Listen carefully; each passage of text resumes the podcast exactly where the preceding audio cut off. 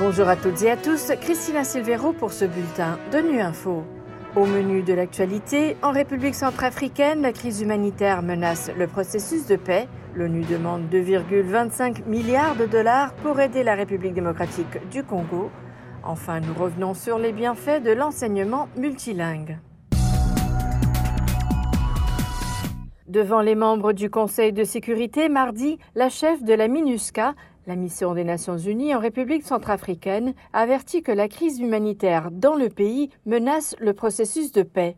Valentine Rugwabiza a fait valoir que la population centrafricaine est confrontée à de nombreux défis, mais que les prochaines élections locales en RCA offrent une occasion unique de nouveaux progrès dans le processus de paix politique. On l'écoute.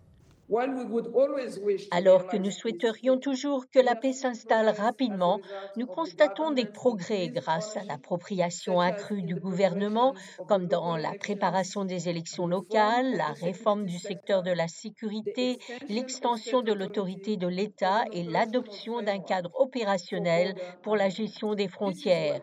Ces progrès sont les bienvenus alors que la population centrafricaine est confrontée à une myriade de défis aggravés par une situation socio-économique qui se dégrade. Il existe encore des possibilités de faire progresser la mise en œuvre du processus de paix et du processus politique et de pérenniser ses acquis. Cela nécessitera un engagement et une participation accrue des partenaires de la République centrafricaine, y compris de la sous-région. Les prochaines élections locales, qui seront les premières en RCA depuis 1988, constituent une opportunité importante.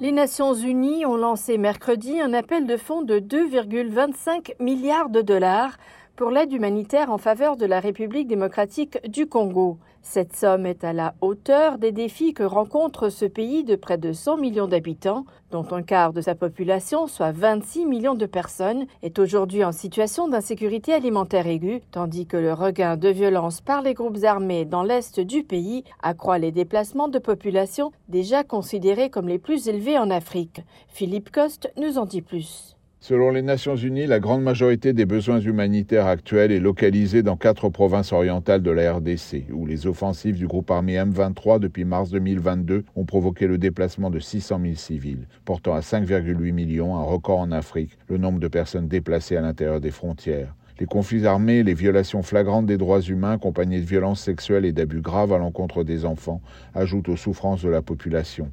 Un Congolais sur quatre est en situation d'insécurité alimentaire et 6,4 millions de personnes, principalement des enfants de moins de 5 ans, sont atteints de malnutrition aiguë.